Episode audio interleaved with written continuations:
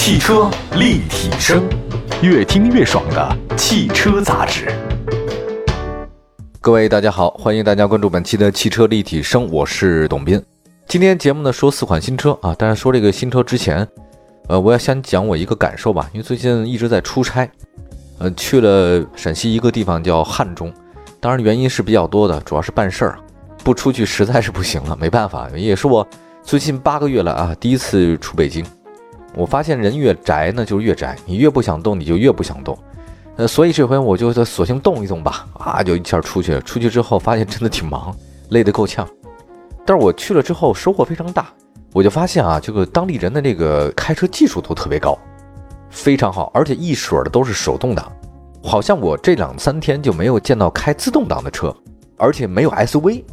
按理来说，秦岭嘛，它这个秦岭南路啊，更接近于像四川那种状态。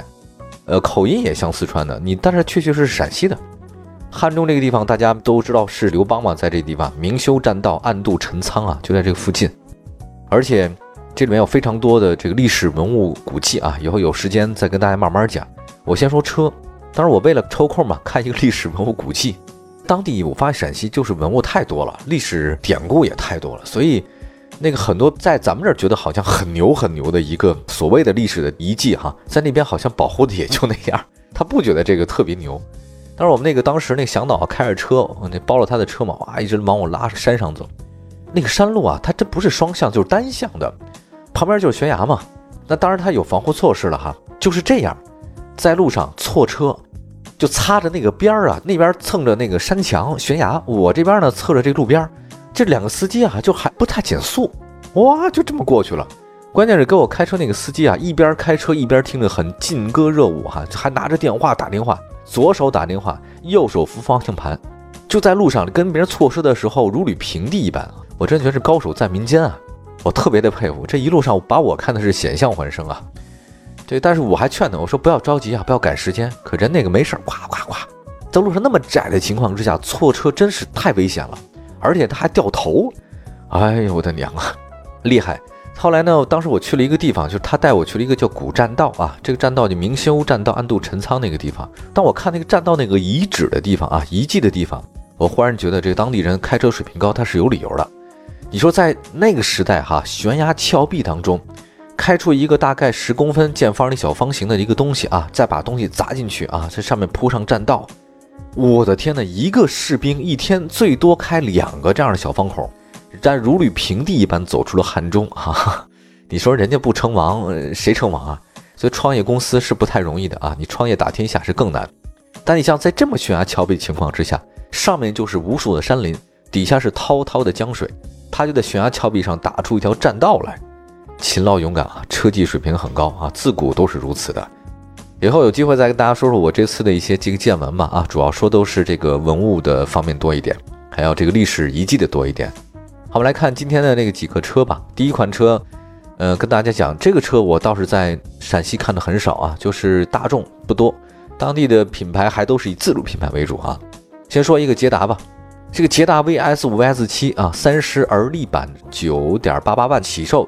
为了纪念进入中国三十周年，捷达推出了 VS 五 VS 七。三十而立版的车型，哇，这个三十年了。其中捷达 VS 五三十而立版的售价九万八千八，那 VS 七的话呢比较贵啊，这个是十二万一千八。同时这两款车都都提供五年十次免费基础保养的政策。它外观方面吧，这个好像没有什么可说的，依然都是浓重的大众味道，不太惊艳啊，以实用为主。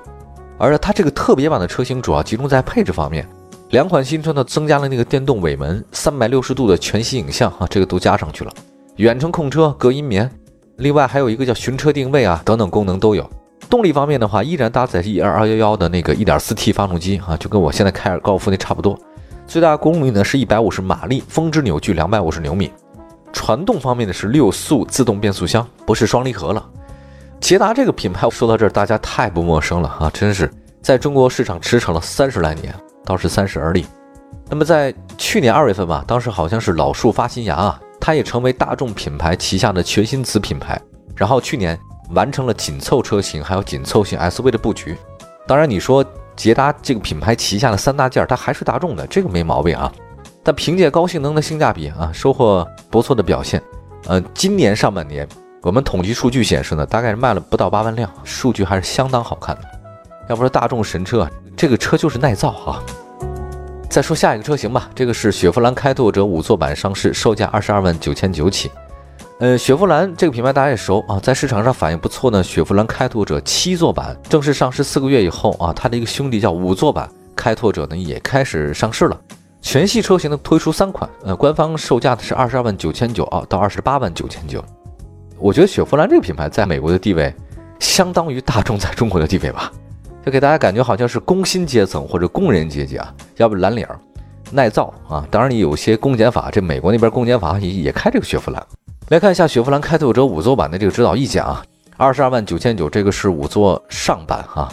另外呢，二十五万九千九是五座型版，就是型男的型。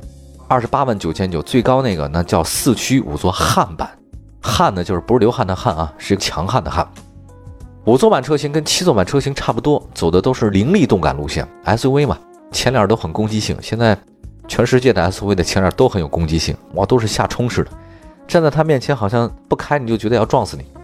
这个新车呢，看上去有很多潮流味道，它依然有 RS 版和 R Line 版的话两种外观，大家可以选择一下啊，看自己喜欢吧，这个没什么可说的。五座版的开拓者内饰呢，延续了七座版的所有设计啊，基本上。中控台的设计呀，它好像是就像 SUV 那种比较粗犷，就不会说那么多按钮啊。配置方面，新车依然提供了十英寸的全液晶屏和八英寸的中控，体验的同时还是不错的，有科技感。另外呢，第三排那个座椅取消了嘛？它是一款取消了第三排座椅的中大型 SUV 啊，大家可以了解一下。七座变五座，实际上它把第三排拆了。这个五座版的开拓者后备箱，那肯定是很值得人称道的嘛。同时，在后备箱左侧还设置了将第二排座一键放倒的按钮，所以这个车你看吧，要不是我说工薪最爱啊，你这个后备箱装大东西的时候很方便。此外呢，后备箱下方呢有储物格啊，存储方面还是不错的。另外，五座开拓者大家也关注一下，它2.0升的直列四缸发动机，最大功率237马，峰值扭矩350牛米，匹配九速自动变速箱，并且有前驱和四驱可以选择。要相信更低的价格和六年的免检优势啊，让这个五座版的开拓者获得大家的青睐，大家可以关注一下。我们一会儿呢再跟大家说其他几款车型吧。啊，还有几个小车出现啊，价格都不太贵，值得大家去了解的。一会儿回来。汽车立体声，您的爱车情报站，会新车，私车定制，会买车，会客厅大驾光临。庖丁解车，精准分析；会拆车大师来帮您；会用车，自驾上路；会玩车，我们都是汽车人。继续回到节目当中，您现在关注的是汽车立体声，我是董斌啊。今天呢，跟大家介绍四款车型，大部分都是在城市当中可能常见的啊。我们也在反思哈，就是因为。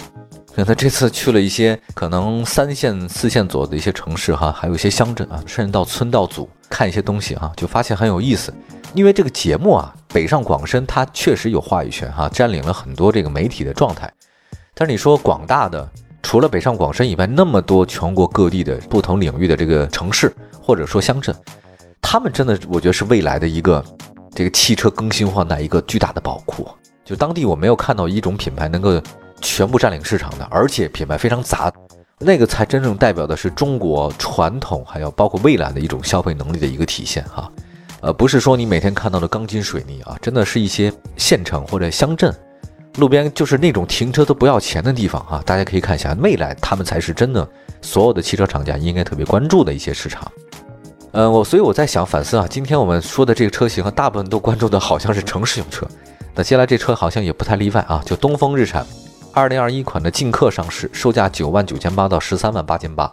哎，别说我在很多地方啊，大城市日产多啊，在其他地方看的还不太多。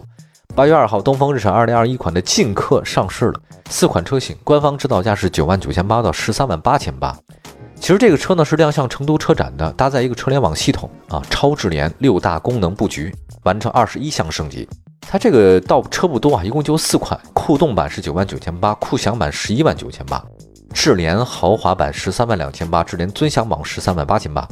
它基本上那个除了酷动版最低九万九千八，是十万以内的是手动挡以外，其他的都是 CVT。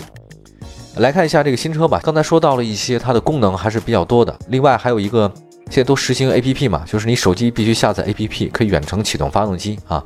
巡车的时候呢，可以远程闪光鸣笛，这个对车辆的掌控力度，就是你在大型的那 shopping mall 地下停车你找不着车的时候，A P P 还倒还是管用啊。当然，首先你得有信号。